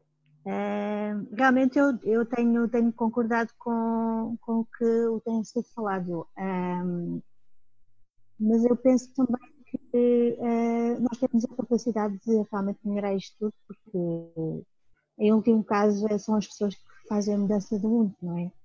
E se começarmos com, com algumas políticas nomeadamente reduzir o consumismo, que muita gente, não só o marketing, mas por todo o lado é compre, compre, compre, porque precisa, porque, e não. Se começarmos por reduzir e por tentar uh, mudar uh, tudo o que está à nossa volta e tentar uh, aproveitar certos objetos, certas comunidades que já existem para reparar objetos também e tal como eu referi já no, anteriormente, eu acho que é por aí o caminho que temos que seguir. Um, e esta parte do, do virtual um, é interessante no sentido em que poderemos eventualmente partilhar experiências com, com pessoas que estão muito distantes, mas eu acho que tem que haver uma, uma aposta em infraestruturas a nível nacional de integração de pessoas não necessariamente tecnológicas, porque, tal como o Jorge referiu, e muito bem, eh, os idosos, eles precisam realmente do contacto humano, tal como to, todos nós necessitamos dele, não é? E, e, eu acho que acima da tecnologia terá de haver uh, uma aposta em descentralizar, descentralizar eh, portanto, recursos e, e torná-los acessível a uma grande parte do, da população. E eu acho que o caminho terá de ser por aí. Obrigado. Obrigado, Rita, pela tua intervenção. E agora voltava a dar a palavra ao Giacomo para mantermos esse, esse ping-pong. Giacomo. Vale. Muchas gracias. No, yo ah, eh, hasta ahora, claro, como me he enfocado sobre, eh, sobre la cuestión de la renta de cuidado, eh, quizá he dado un enfoque demasiado estatalista ¿no? de, la transición. Yo creo que Inés ha hecho un fantástico trabajo y publicado un análisis sobre lo que se producía en el decrecimiento y siempre ella notó y me forzó a escribir después un artículo sobre el estado del decrecimiento y lo cual he intentado articular algunas cosas. Ella demostraba que muchas veces tenemos una retórica de colectivos y, y en otro lado tenemos también eh, muchas veces una lista de políticas que queremos que se realicen, ¿no? Y un poco estas dos partes no se, no, no se comunican. Por lo tanto, hay un, lo que ella también analizó en su estudio, Inés ha hecho una contribución muy importante. Analizaba que quizá hay una paradoja ¿no? en el discurso decrecentista, porque hay mucho, mucho enfoque sobre la comunidad, pero mm, también, sabes, tiene conciencia en la producción, de, por lo menos académica, que hay políticas que se tienen que hacer a nivel de Estado. Yo creo que la cuestión es, ahora al revés, mm, pensando de, de, la, de, renta de cuidado, es exactamente esto, ¿no? No es el cuidado de los viejos eh, eh, mercantilizados eh, que se están muriendo, exactamente esto, ¿no? Es de comodificar, de merchificar esa actitud al cuidado de los viejos, por ejemplo, que vuelven en la comunidad, esto que decía George, ¿no? Entonces, claro que hacia una transición más sustentable que pone el centro de la vida y la vulnerabilidad es repensar la forma con la cual eh, la economía de mercado quiere tratar actividades como puede ser el cuidado del lobby. Entonces, con esto estoy súper de acuerdo con, con, George. Para responder un poco a, José Araujo, si no me equivoco, su nombre lo he leído de lo que sale de Zoom, eh, digamos, su primera pregunta, yo creo que un aspecto de, los sentidos comunes, que esta es la conexión en comunidad, el Estado y la sociedad, digamos así. Hay los sentidos comunes que atravesan los sistemas sociales, ¿no? Y ninguno se podía pensar que, por ejemplo, hace tres años, cuatro años, antes del movimiento contra el cambio climático acelerado, que eh, se empezaba a movilizar discurso contra el viaje en avión. ¿Quién podía imaginar hace cuatro años que fuera de los, digamos así, raros eh, decrecentistas se podía poner en cuestión lo número de avión o la infraestructura de avión? Hoy día, después del movimiento ambientalista con Greta Thunberg eh, al frente, eh, hay una comunidad que habla Stay Grounded, ¿no? que hay una red de que tenemos que estar eh, con los pies en la, tierra y hay un alcalde de Barcelona que dice, antes del coronavirus, dice, todos los viajes de mil concejal que son menos de mil kilómetros lo tienen que hacer en tren o en otra forma que no sea avión, porque si no, no está pagado. Entonces, es claro que ahora, como sabemos que el virus se ha infectado con los aviones, es muy probable también y sabemos que muchos sistemas de avión están eh, fallando, ¿no? Entonces, hay un cambio tan repentino que hay, alguna vez no podemos eh, mm, nos eh, visualizar, pero es claro que si trabajamos sobre los sentidos comunes, se estaba desarrollando este sentido común que estos viajes sean más y se visualizan. Entonces, sí, a la primera de pregunta yo respondo sí, es posible que ahora, por ejemplo, este sentido del cuidado y, esta comunidad colectiva de la acción comunitaria que están haciendo los movimientos sociales para cuidar a los más vulnerables, a los viejos del barrio que están solos, a las personas enfermas, este trabajo comunitario se está dando y se está visibilizando y es posible que hará una palanca para que algunas actividades no mercantilizadas de cuidado y de reproducción que hoy día los movimientos están haciendo aún confinado en las casas para ayudar a los más sensibles, sí que podrá quizá arraigar y entonces hacer una transformación más rápida de lo que nos esperamos. Entonces yo creo que sí. A la segunda, aún yo creo que eh, es cierto, no, yo no creo, no lo pondría en la forma como él lo ha puesto, no hay un experimento, sino eh, se, se cae en la teoría del complote, ¿no? esta teoría, que hay algunos que están experimentando. Yo creo que yo, yo me leo las teorías de complote porque siempre creo que hay algunas verdades, ¿no? Pero no, no lo apoyo casi nunca porque creo que hay muchas más leyendas que verdades. Pero buscar en el complote que hay de verdad me parece interesante. Entonces, es cierto, como decía George y también como decía José Araujo, que estamos en una cuestión de... Eh, problemática de estado de emergencia. Yo antes del coronavirus he escrito una carta eh, direccionada a, los activistas de cambio climático pidiendo que no pidieran la declaración de estado de emergencia. Porque, eh, de hecho, lo he llamado eh, la emergenciocracia, que es algo diferente algo diferente de la shock doctrine de Naomi Klein o de lo que hablaba Agamben antes, del estado permanente de emergencia y tal. Es algo diferente. ¿Por qué? Porque la teoría de Klein, así como la teoría de Agamben, filosófica más profunda, presupone siempre una violencia y una em, coercición a la gente que eh, tiene que vivir en el estado de emergencia. Yo he definido emergenciocracia esta situación en la cual las personas estamos pidiendo el estado de emergencia.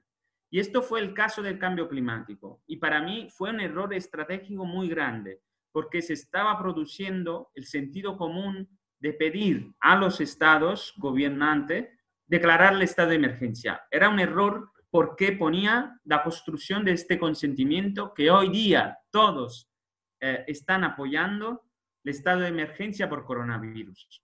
Es claro que no podemos hacer nada más que estar en casa, pero sí que tenemos que decir que es un problema que el estado de emergencia se vuelve consensuado, porque estamos construyendo no la sociedad del miedo, sino lo que yo he definido, creo que es apropiado en hoy día, la emergenciocracia. Entonces, el poder construido sobre la emergencia. Y es claro que en este sentido sí que el coronavirus va a ser un experimento y que mucho más declaración de emergencia por diferentes razones nos encerrarán en casa, nos quitarán nuestra autonomía de comunidad y de personas a decidir y nos harán que eh, siempre más nos volvemos simplemente participantes de un valor, pero estando delante de una pantalla e interaccionando poco, como decía ahorita, en términos de personas. Entonces sí que yo veo un riesgo de emergenciocracia que tenemos que enfrentar. Tenemos que reaccionar y, y desarrollar una reflexión importante, porque es cierto que tenemos que estar en casa, pero es cierto también que no podemos aceptar que la nueva forma de organización social sea la forma de poder sobre a emergência. Obrigado. Obrigado, Jacomo, por levantar esta importante questão. Eu só queria fazer uh, aqui um, um, pequeno ponto de ordem. Estamos uh, a 10 minutos do suposto fim da reunião. Vamos dar uma pequena tolerância, como, como é habitual. Tenho quatro pessoas inscritas na, na minha lista aqui de, para participar. De maneira que queria pedir novamente a todos que, que fossem concisos. E, e, não vamos conseguir escutar esta temática e, e, pelo interesse que tem havido, vamos com certeza organizar mais, mais eventos nesse sentido. E dava agora a palavra a Elsa Alves. Elsa, que a gente ouvir agora.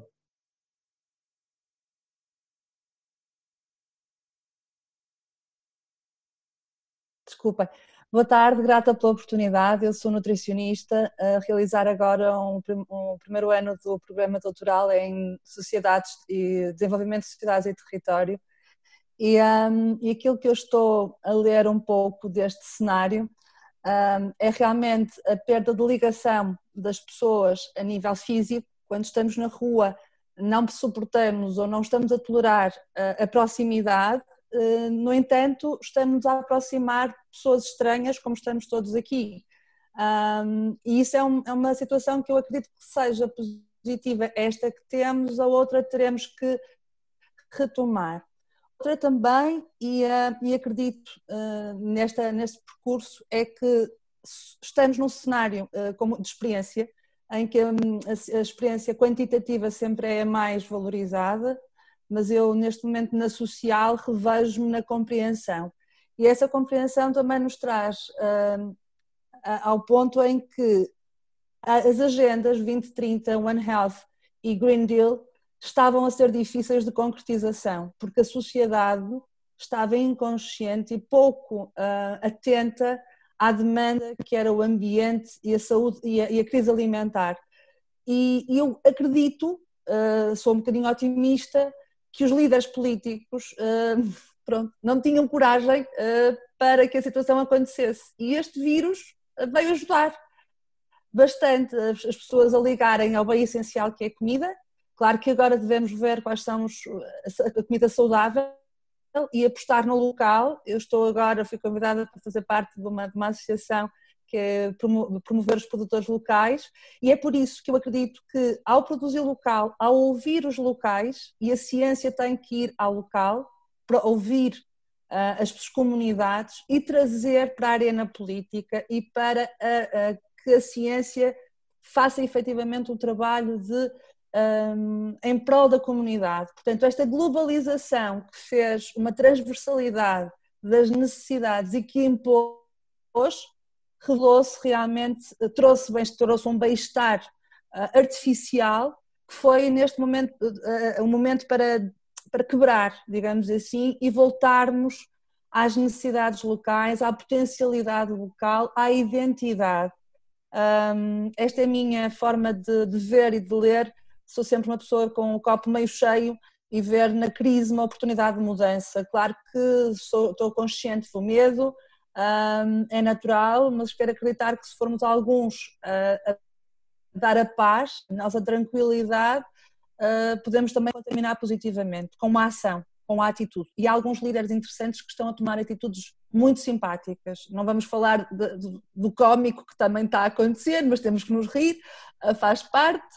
Uh, mas há líderes muito, muito interessantes e, e falo na Princesa Sofia, que é nobre, não é? Nobreza, chegou para tirar a sua coroa e foi para a linha da frente. Portanto, vermos sempre quem são os exemplos que nós podemos ter com a sua atitude, porque um, narrativas e histórias uh, são muito bonitas para nós lermos em, na ficção. Vamos para a prática. Esta é a minha forma de estar na ciência. Grata pela oportunidade e, e, parabéns pelo painel, que é muito interessante. Estou a aprender imenso. É aprender assim. Obrigada. Boa tarde. Obrigado, Elsa. Antes de voltar a palavra, eh, dar a palavra ao Jorge, agora ia-se pedir a graça para intervir, eu vou para tentar acelerar aqui ligeiramente o processo. Peço imensa desculpa, mas eh, pronto, temos algumas limitações. Uh, obrigada. Eu gostei muito de ouvir o Giacomo e o Jorge. Acho que fizeram ambos intervenções uh, extraordinárias e estão de parabéns. Uh, tenho uma questão mais sobre o cuidado para o Giacomo, que é, uma, que é também um tema que me preocupa muito. E aquilo que eu gostaria de colocar ao Giacomo é, tem a ver também com a questão da renda, do rendimento incondicional relativo ao cuidado. eu acho que é muito importante questionarmos a desigualdade na distribuição do cuidado. Em Portugal, o diferencial semanal entre homens e mulheres anda à volta das 14 horas, 13, 14 horas, portanto, é também muito, muito marcante. E uh, muitas vezes nestes meios mais alternativos, até acho que é muito mais fácil uh, haver um posicionamento contra o capitalismo, ou um questionamento do capitalismo, do que um questionamento do patriarcado. Esse aí há sempre algo que nos faz ter muito mais dificuldades. Agora, em relação a uma, um rendimento incondicional que assente no cuidado, a, a minha dúvida, e é mesmo uma dúvida profunda, é uma coisa em que já pensei algumas vezes, é se isso não pode acentuar ainda mais aquilo que são as desigualdades de género na distribuição do esforço de cuidado. Isso não vai remeter ainda mais as mulheres só para uma esfera doméstica e para um rendimento que acaba por ser também precário. Isso, de alguma forma, pode criar ainda, ou seja, vir a acentuar ainda mais a desigualdade. Uh, por outro lado, como é que nós conseguimos articular aquilo que é um cuidado estado mais na esfera doméstica uh, e com um cuidado que é necessário colocar no centro daquilo, da, da, vida e terá que ser um cuidado também comunitário, terá que ser um cuidado prestado por todos. Uh, tinha só essas duas questões, mas obrigada, gostei imenso e levantaram-me imensas uh, interrogações, coisas para ir pensando. Obrigado, Graça. Uh, eu ia dar rapidamente a palavra ao Giacomo, como a Graça colocou a questão diretamente a ele, para dar uma resposta o mais conciso possível, não é? Que não vai escutar, obviamente, o, o, o assunto antes de voltar ao, ao, aos participantes. Giacomo, tens a palavra. Vale. Então, tentaré ser uh, rápido.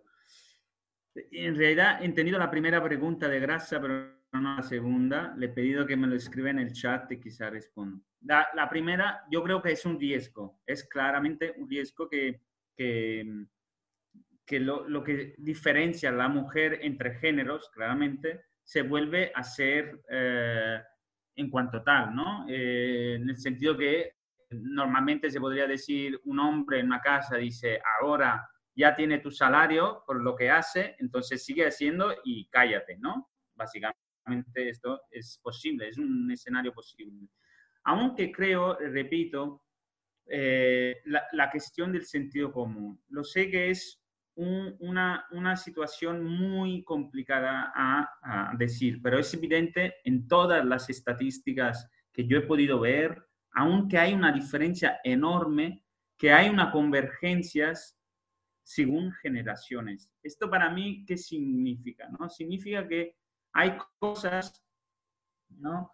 Como, así como está muriendo el crecimiento, digamos así, también está muriendo lo imposible que es vivir en un sistema uh, como podía ser ya hace 20 años la generación antes de mí o la generación de mis padres, donde, eh, mm, por ejemplo, la cantidad de trabajo reproductivo que el hombre hacía en casa era mucho menor, ¿no? Entonces, vamos hacia una convergencia que es muy lenta. Yo creo que la renta de cuidado, si visibiliza y si con, es capaz de dar dignidad al trabajo, que, que ha sido, uh, reason, uh, que, ha sido, ¿cómo decir?, uh, menospreciado del capital, exactamente porque invisibilizando podía extraer mucho más este valor, si revertimos esto, aceleramos esta convergencia que se está dando, vamos a dar más velocidad a la posibilidad que hay much, mm, mucho más eh, igualdad entre hombre y mujer en la por ejemplo, en un hogar heteronormativo normal, digamos así, aunque hay diferentes contextos, lo cual la convergencia se da. Yo creo que visibilizarlo, darle dignidad, ganará más el discurso por la convergencia y, y, y, perderá el discurso que sigue siendo un discurso peligroso y posible, es decir, ahora tienes el dinero, mujer, hace el trabajo que normalmente ya estaba haciendo sin dinero, ¿no? Yo creo que sí, pero estoy confiando que según el discurso de hacemos, el sentido común podría prevalecer la convergencia más que eh, la, la, segunda pregunta, quizá más. ¿Cómo puedas? Obrigado. Obrigado. Ah, ya, ya ah, como... esta, la, la, segunda pregunta es sobre la colectivización. Creo que esto es... Ya eh, como... Está... Sí? Vale, se não me paro. Okay. eu acho super interessante o que estás a dizer. Eu até consegui ouvir-te muito mais. Só para dar agora, tentar dar a palavra às outras pessoas que ainda estão para, para intervir e talvez depois ainda não vai, vais ter a oportunidade de, de voltar a essa, essa questão, ok? Porque então dava agora a palavra ao, ao Jorge, que, que em princípio no nosso, no nosso ping-pong era, era a, a, vez dele. Eu só aqui o Giacomo porque estava aquela pergunta muito direta. E, e pronto, Jorge. Jorge Leandro Rosa, tens a palavra. Muito rápido. Hum, eu acho que hum, nós temos aqui duas coisas certas no cenário hum, pós-pandemia. Duas coisas muito certas. A primeira é que vamos. As a crise das alterações climáticas permanece. Não sei se todos estão a pensar nisso, mas enfim, a alteração climática não parou por causa eh, desta situação. Eh, o que melhorou pontualmente foi, digamos assim, os índices de poluição, sobretudo urbana, mas, mas a, a alteração climática continua no seu caminho, sustentado. E, portanto, isso diz-nos que nós não podemos sequer imaginar a hipótese de agora, eh, ehm, digamos, eh, eh, diminuir o nosso esforço de cidadania em torno das alterações climáticas. É um esforço que deve ser retomado imediatamente. A segunda questão que eu coloco aqui é que há um outro processo que estava a decorrer antes da pandemia e que vai continuar a decorrer, que é o decrescimento de, de fontes energéticas disponíveis a energia disponível vai continuar a crescer. Eh, e temos muitos sinais sobre isso. Ou seja, a sociedade do crescimento não vai, não vai regressar. Isto quer dizer o quê? Quer dizer que nós precisamos de uma grande criatividade social neste momento. uma enorme criatividade social para repensar o mundo nos próximos tempos. Um, todos estes fenómenos estão interligados. Um, e, a, e a minha pergunta para todos aqui é: como é que nós vamos ocupar os espaços que ficaram vagos com esta crise? Como é que vamos ocupar, eh, como é que vamos, por exemplo, ocupar o espaço das cidades que, foi, que ficou liberto de automóveis durante os últimos dois meses? Como é que vamos, como é que vamos evitar que os aviões voltem a descolar maciçamente? Eu, eu conto-vos apenas uma breve história. Eu, há meia dúzia de anos, estive no Parlamento Europeu, estive com o grupo mais insuspeito de, de, de, de, oposição à minha ideia, que era a questão da proibição no espaço europeu de voos com menos de 600 quilómetros. Uh, os chamados voos de curta distância. Bom, temos aqui uma oportunidade fantástica. Será que vamos retomar os voos, esse tipo de voos? Será que vamos retomar uh, os voos eh, de médio curso e de longo curso tal como eles existiam? Uma das coisas que nos pode ajudar é que o, o, o turismo, tal como era praticado, é um, é um setor que sofreu uma, uma machadada tremenda e que vai, e que vai ter efeitos uh, nos próximos anos sobre, essa, sobre essa situação. A minha pergunta é: como é que vamos regenerar as nossas cidades que foram convertidas ao turismo, nomeadamente em Portugal, Lisboa e Porto, em grande medida. Como é que vamos reocupar esse, essas, essas infraestruturas para a vida comunitária das pessoas? Outra pergunta: como é que vamos eh, aproveitar esta simpatia pelos comércio local que surgiu durante esta crise? Como é que vamos eh, reforçar o comércio local, as trocas locais nos bairros? São perguntas que nós temos que fazer a partir da oportunidade que, que, que surgiu aqui. Um, como é que vamos voltar ao decrescimento voluntário? Porque decrescimento voluntário, para mim, significa um decrescimento criado pela vontade das pessoas e pela sua criatividade. Obrigado, obrigado Jorge, por nos colocares estas perguntas para a nossa ação muito prática. Agora, em relação aqui aos nossos, às nossas inscrições, estava agora a palavra primeiro ao João Freire, logo seguido da Andrea Barbosa, para depois o Giacomo voltar a intervir. Depois ainda tenho a Inês Cosme, antes de uma palavra final dos dois intervenientes. Está bem? Portanto, João Freire. Oh, boa tarde, muito obrigado. Uh, eu apenas gostaria de salvar o otimismo que notei nas intervenções relacionadas com a morte do crescimento, uh, porque não devemos desvalorizar a força, o poder uh, do crescimento, da mensagem do crescimento, nomeadamente através das ferramentas que utiliza, nomeadamente do marketing e da forma como esse marketing influencia os valores, toda a arquitetura de pensamento uh, atual. E a forma como uh, as pessoas são formatadas numa lógica de sucesso, sucesso medido em termos de acumulação de bens materiais e em termos de acumulação de uma riqueza simbólica, com uma carga simbólica enorme, e toda a nossa vida foi formatada nesta lógica de acumulação. Eh, portanto, o poder destas mensagens que está incutido nas pessoas eh, é uma coisa muito difícil de contrariar.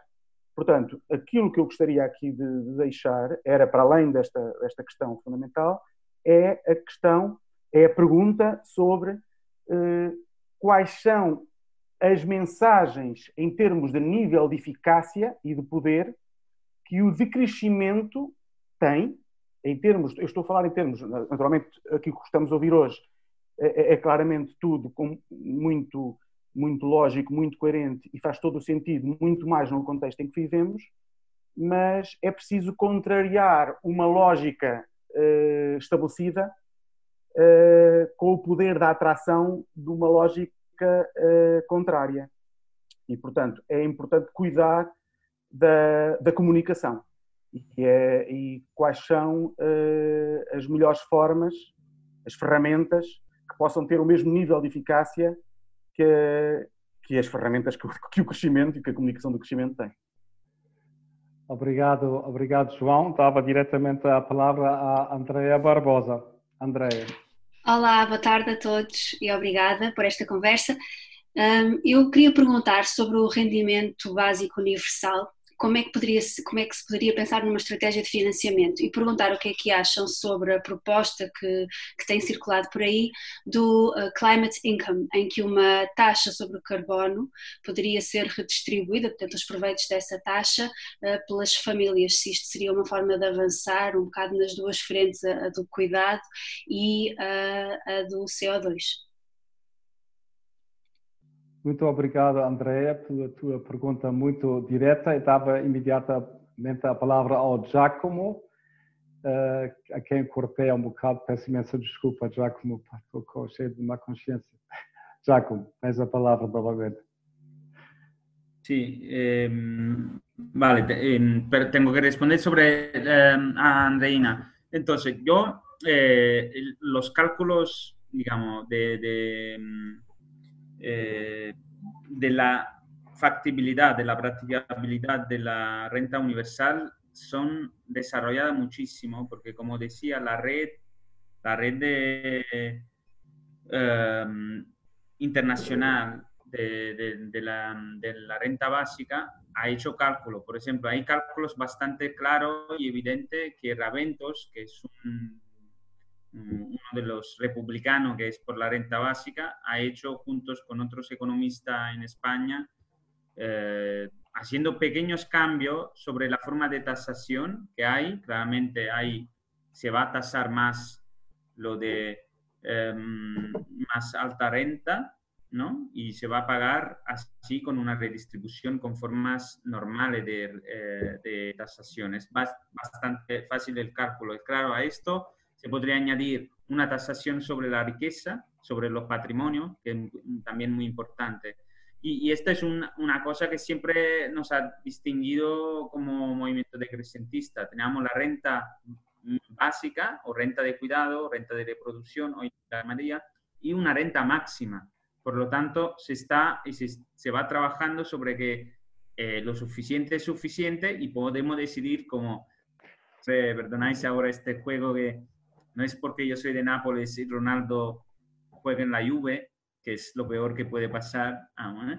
Pero, digamos, ¿cuánto es suficiente que Ronaldo gane? Me parece que 200 millones de euros son demasiado, ¿no? Y entonces, el otro lado para financiar es también entender que hay un máximo que desde el punto de vista decrecentista, no, no solo en términos de salarios, sino también en términos de riqueza, porque de esto estamos hablando. Entonces, en términos de climate, lo repito, todas las posibilidades son buenas y la tenemos que aprovechar, pero repito que la cuestión muy importante que cambia todo es que no vamos a hacer una reproducción así por ser ser humanos, sino porque queremos demostrar que ya participamos al bienestar con nuestro trabajo en la familia, en los colectivos, ya trabajamos para el bienestar. Se tiene solo que reconocer, no es simplemente una lucha de ideología, de idea de liberalidad, ¿no?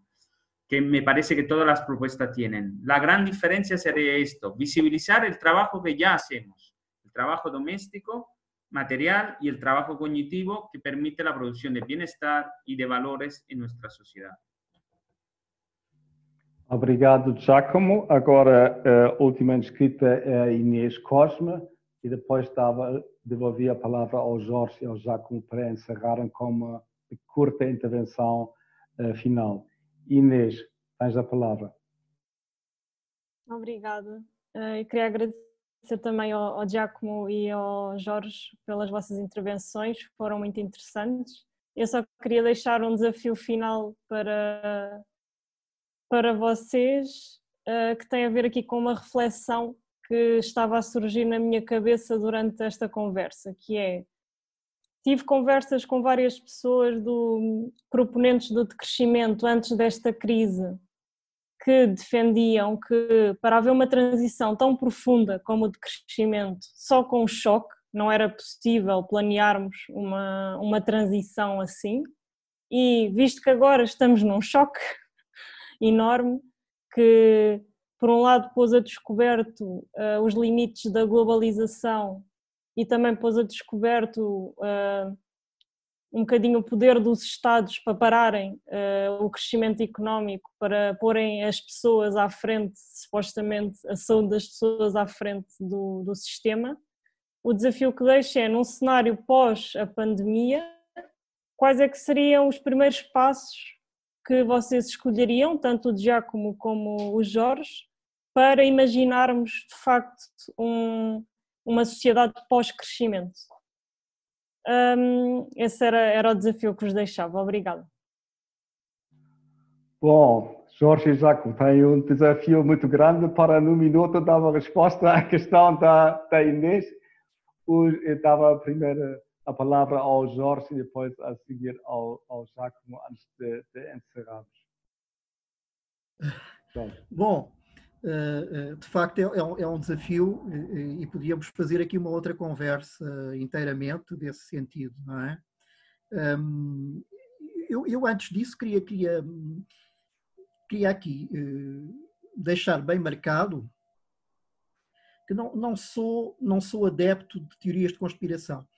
E, e portanto, quando falei há bocadinho quando falei há bocadinho da, do, enfim, do, da experimento, do experimento em que nós estamos todos envolvidos, uma grande experiência coletiva, obviamente estava a falar do, dessa, dessa experimentação decorrer da própria estruturas em que vivemos. Ela está embebida nos sistemas em que nós vivemos, nos sistemas de que estamos cada vez mais dependentes. Ou seja, eh, nós vivemos em sistemas monitorizados vivemos, uh, uh, vivemos numa sociedade monitorizada. Não precisamos ter, como na China, uh, câmaras a cada 20 metros na rua e, e, reconhecimento facial para vivermos já numa sociedade monitorizada. Essa sociedade monitorizada, para mim, é o nome da nova sociedade de crescimento, crescimento que vamos, em que vamos estar. E e, portanto, respondi, tentando responder um bocadinho à Inês, eu diria, a primeira, uma das primeiras coisas que eu sugeria era uma reação coletiva muito forte às tentações de monitorização da vida coletiva que vão, que vão explodir nestes tempos mais próximos. Um, o, o, eu acho que uh, como disse há bocadinho, esta situação deixou muitos espaços, deixou baldios na nossa experiência coletiva. Espaços, não são baldios propriamente, mas são espaços abandonados. Como, como, como nas grandes cidades industriais, como em Detroit. Eh, todos conhecem um pouco, penso eu, esses exemplos. Grandes cidades, grandes cidades, grandes espaços da sociedade industrial do século XIX, XX, eh, daquele modelo industrial, que ficaram espaços arruinados, bairros abandonados, já não há pessoas a viver neles. Um, ehm, o que é que se faz a partir daí? É um campo de ruínas ou é uma nova, uma tentativa de uma nova forma de vivermos coletivamente? Eu penso que este, este, esta, esta situação pandémica pode trazer um tipo de experiência diferente, embora um tipo de experiência que tem similitudes com essa. Porque, na verdade, é um modelo de sociedade industrial que está a desaparecer. Eh, que estão a tentar substituí-lo por um outro modelo industrial, como eu há pouco referi. Portanto, cabe a nós eh, ocupar os espaços vazios. Há muitos espaços vazios. Eu penso que esta, esta situação deixou-nos eh, deixou num campo onde temos inúmeras possibilidades de atividade eh, de reciclagem, reciclagem dos modos de viver juntos. Muito obrigado. Obrigado, Jorge. Passava agora a palavra ao Giacomo para o seu comentário final. E para responder a Inês. Sí, sí, muy, muy difícil. Eh, podría ser eh, publicidad mi libro. Hay muchas respuestas que están saliendo. Y, pero en realidad me quedaría con reforzar lo que ha dicho George porque lo creo en realidad muy importante. Creo que eh, hay un, una necesidad de reconstituir y reconstruir eh, la autonomía de las comunidades y de los colectivos en este momento. Habrá muchos espacios políticos y espacios materiales que tenemos que ocupar. También con los nuevos sentidos comunes que han ido circulando, ¿no? Esto de, repito, de la reproducción, del cuidado, de la salud. ¿Cómo constituimos una nueva autonomía relacionada a la salud? George ha empezado con Illich, que ha escrito mucho sobre el dominio de la medicina, sobre el ser humano, ¿no? Entonces yo creo que es claro que allí tenemos que empezar a ver eh, cómo reconstituimos los espacios de autonomía político, así como al mismo tiempo los espacios de autonomía comunitaria de una actividad económica capaz de no ser dependiente de cadenas internacionales, de grandes multinacionales. Creo que habrá muchos espacios, porque la gente, de hecho, lo sabemos, todas las personas que yo conozco del grupo de agricultura eh, a kilómetro cero, se han visto aumentada su demanda. ¿Por qué? Porque la gente quiere ahora, tienes oportunidad para visibilizar que más eh, mm, corto es su capacidad de encontrar su necesidad, mejor es. Entonces yo creo que tenemos que ir experimentando y ocupar estos espacios, infraestructuras y estos espacios políticos y dar un poco, para responder un poco a Joao Freire, también intentar comunicaciones importante con personas singulares muy eh, eficaz. Yo no, por ejemplo, sé que Ada Colau en, en, España es muy eficaz. Y yo estoy convencido que infiltrando a la alcaldesa de Barcelona algunas de la discusión, muchas de las cosas que, que nos dificultan a comunicarla a la, a la, mayoría de las personas pueden llegar porque tienen posición muy capaz. Entonces, en términos de comunicación, ir viendo también y ver la oportunidad que nos da el, Green New Deal por Europa, que nosotros hemos participado, un Green New Deal sin crecimiento. Habrá políticos que están dispuestos a hablar de esto y es una oportunidad de comunicación, infiltrar la idea del Green New Deal for Europe without growth, sin crecimiento, como una oportunidad posible. Entonces, esto es, pero repito, la cosa más importante que yo haré, por ejemplo, desde como persona, es ocupar espacios colectivos y multiplicar los comunes, el procomún, la actividad de baldíos, digamos. Obrigado. Obrigado, Giacomo. Obrigado, Jorge. Em primeiro lugar, pelas vossas eh, excelentes intervenções iniciais e depois em resposta às questões do, dos participantes. Também queria agradecer a todos os participantes. Foi um grande gosto estar convosco. É um grande gosto de de ouvir o vosso input que, input que realmente uh, animou todo este debate e, e sem, sem esse, esse vosso input o, o, o, debate não teria sido tão rico. Né? E que desafiaram os nossos oradores realmente dar darem o melhor de si e, e para explorarmos, explorarmos todo o seu conhecimento, o seu pensamento que já tiveram uh, neste campo. Só, só não queria deixar de, de, avisar também que amanhã é uma, uma, última, uma última conversa, um último debate, que vai ser às 16 horas amanhã, eh, sobre a gestão territorial perante os desafios da crise ecológica, que é papel para as visões decrescentistas. Vai ser com André Barata, que é filósofo e professor da Universidade da Beira Interior, com Daniel Martins, membro do movimento Preservar a Serra de Canachite, e com Teresa Marat Mendes, professora investigadora de urbanismo ecológico no IST, com moderação de Álvaro Fonseca. Portanto, conto novamente com a vossa, vossa presença. Foi um grande gosto. Espero encontrar-vos em breve. E um bom, bom resto da tarde ou uma boa noite para quem está mais atrasado. E até amanhã. Deus. Muito obrigado. Adeus a todos. Foi um prazer. Ok, adeus. Até amanhã. Adeus. Adeus. Até adeus. adeus. adeus. Obrigada, até amanhã. Até amanhã a todos. Tchau, tchau. Obrigado. Obrigada. Até amanhã. Até amanhã. Tchau.